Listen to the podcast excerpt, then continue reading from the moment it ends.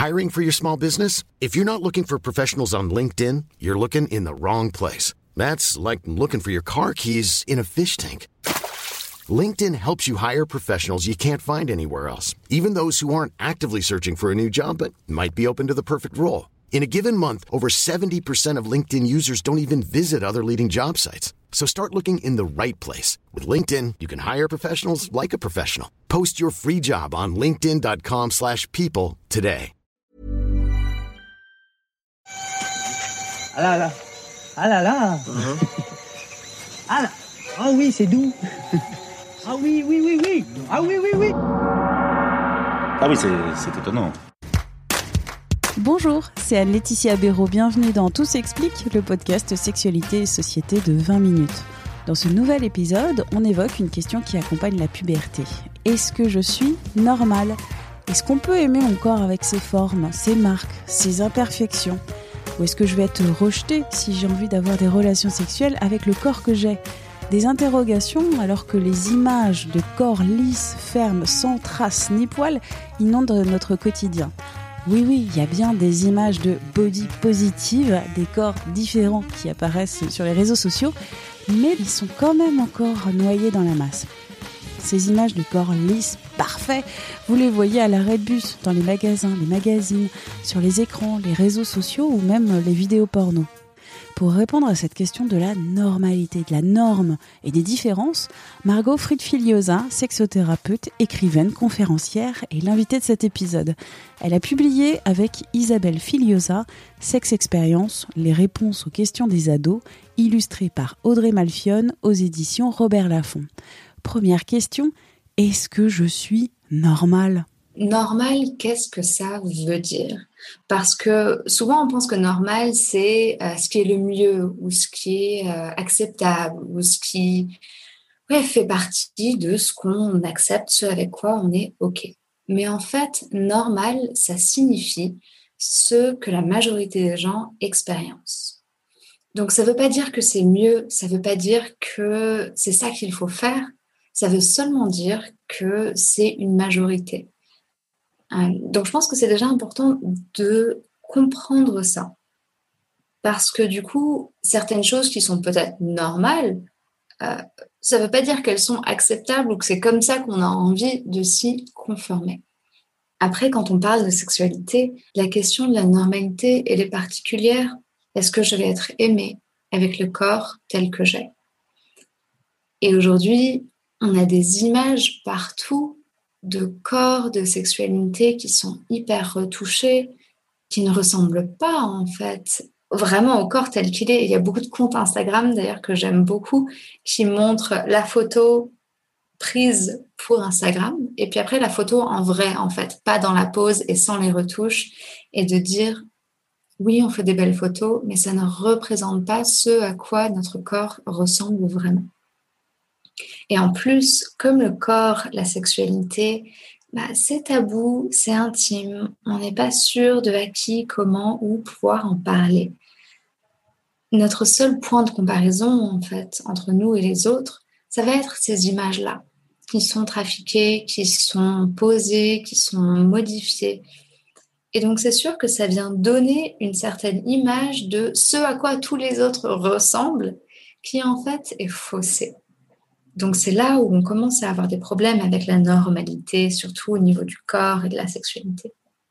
Pourquoi la sexualité dans le porno, c'est vraiment différent de la sexualité en vrai?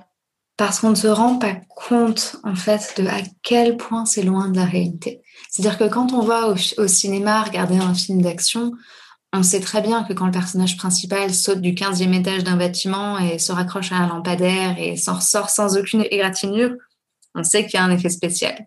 On n'est pas en train de se dire, tiens, je vais faire pareil, ça va impressionner ma copine. Dans le porno, on ne se rend pas compte que c'est truqué. On ne se rend pas compte que certaines scènes, elles ont été filmées sur quatre jours. On ne se rend pas compte qu'il y a eu plein de préparations avant.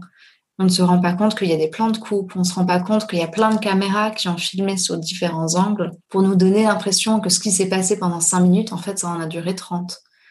On ne se rend pas compte que les acteurs et actrices subissent des injections de lidocaïne, par exemple, un anesthésiant, euh, surtout dans les pratiques anales, pour ne rien, plus rien ressentir, ne pas ressentir la douleur et pouvoir accepter des pratiques qui autrement seraient juste trop, trop douloureuses.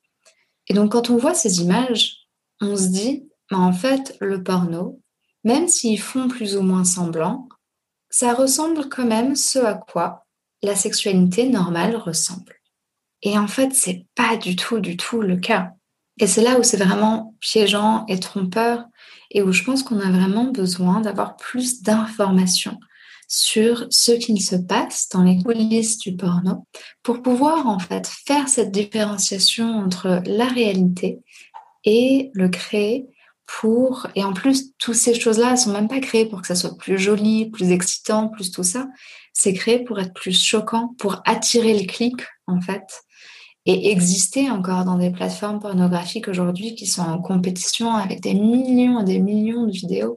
C'est incompréhensible en fait pour une personne normale qui ne s'est pas posé les questions de qu'est-ce qui se passe quand on clique sur un site, ce qu'il se passe derrière tout ça.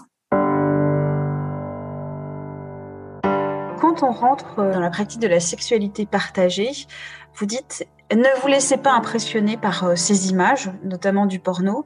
Et mhm. ensuite, le deuxième conseil, vous dites euh, se connaître soi-même, connaître son, jardin et cultiver son jardin, euh, connaître l'anatomie de son corps, de ses possibilités, ça c'est quelque chose d'important. Complètement. Dans le livre, on dit que respecter, en fait, ça vient du latin respectare, re-regarder, regarder à nouveau. Et en fait, le respect, c'est quelque chose de très actif, de, de quelque chose de très engagé. C'est pas juste, ah bon, bah voilà, c'est ok, c'est pas grave, tout va bien. C'est non. Pour respecter, on a besoin de comprendre. Donc, pour respecter son corps, on a besoin de savoir comment est-ce qu'il fonctionne. On a besoin de comprendre bah, les circuits de l'érection, qu'est-ce qui fait que j'ai une érection, à quel moment et pourquoi, comment gérer cette énergie-là, de comprendre comment le cycle reproductif fonctionne, comment le cycle plaisir fonctionne, comment le cycle de la lubrification fonctionne. Ça nous donne des informations vraiment clés qui sont aussi particulièrement importantes au niveau du consentement parce qu'aujourd'hui, on peut encore entendre, bah, elle a mouillé, elle a même eu un orgasme, elle a eu du plaisir. Ça veut dire que ça lui a plu, qu'elle était consentante. Alors que absolument, absolument pas. Aujourd'hui, on sait que tout ça, ce sont des réactions physiologiques qui sont indépendantes de la volonté. Comprendre en fait vraiment ce qui se passe dans le corps permet de donner des clés pour mieux se respecter, pour sortir de la honte, et pour pouvoir aussi se dire, bah, si il a une érection, c'est pas forcément qu'il a envie. Si elle est lubrifiée, c'est pas forcément qu'elle a envie.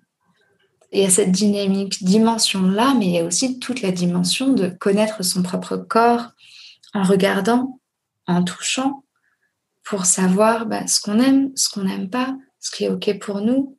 Comprendre comment ça fonctionne aussi en bas, surtout pour les femmes où on n'a pas tendance à regarder vraiment, Autant pour les hommes, le pénis, il, sort, il est à, disposition de main, c'est facile de l'attraper, de le voir. Autant pour les femmes, connaître son sexe demande de le regarder, de prendre un temps, de se pencher un peu, de prendre un petit miroir. Et je pense que c'est vraiment important de se connaître pour pouvoir se présenter à quelqu'un à un moment où on rentre dans la sexualité avec l'autre, tout en sachant ce qui se passe à l'intérieur de nous, à quoi notre corps ressemble, et, ouais, se sentir bien et en confiance avec soi-même. Quand on cherche la normalité, on cherche vraiment ce être accepté. Mais ce qui est piégeant, c'est qu'on pense que ce que les autres vont aimer, c'est ce qu'on voit à la télé, dans les magazines, sur les arrêts de bus. Sauf que quand on pense comme ça, on oublie l'individualité de chacun au final, ce qui fait qu'on est aimé, qu'on est apprécié, c'est pas qu'on a le ventre lisse, c'est pas qu'on a euh, les poils épilés, c'est pas tout ça. C'est notre personne, c'est notre corps. Il y a des gens qui sont attirés par les formes, il y a des gens qui sont attirés par les poitrines toutes petites, il y a des gens qui sont attirés par les cheveux longs, les cheveux courts, les grandes, les petites. C'est-à-dire que à chercher à se conformer à un certain moule, on en oublie les particularités de chacun. Et que tout le monde n'aime pas la même chose. Et je pense que c'est vraiment important de se souvenir de ça, de quel que soit ce à quoi notre corps ressemble, si nous on l'accepte, si on lui donne de l'amour et si on ose s'ouvrir au monde et rentrer en connexion avec les autres, on va trouver des gens qui vont avoir envie d'être en connexion avec nous. Mais souvent, quand on se sent pas normal, bah, on a tendance à se remplir, renfermer sur soi. Et du coup, ça vient confirmer cette idée que comme on n'est pas comme ci, comme ça, personne ne nous aimera. Merci à Margot Fried-Filiosa pour cet échange. Tout s'explique, c'est le podcast Sexualité et Société de 20 minutes. Vous le retrouvez sur toutes les plateformes d'écoute en ligne et sur 20minutes.fr. N'hésitez pas à vous abonner, c'est gratuit et vous serez ainsi notifié des nouveaux épisodes. On se retrouve la semaine prochaine. D'ici là, portez-vous bien.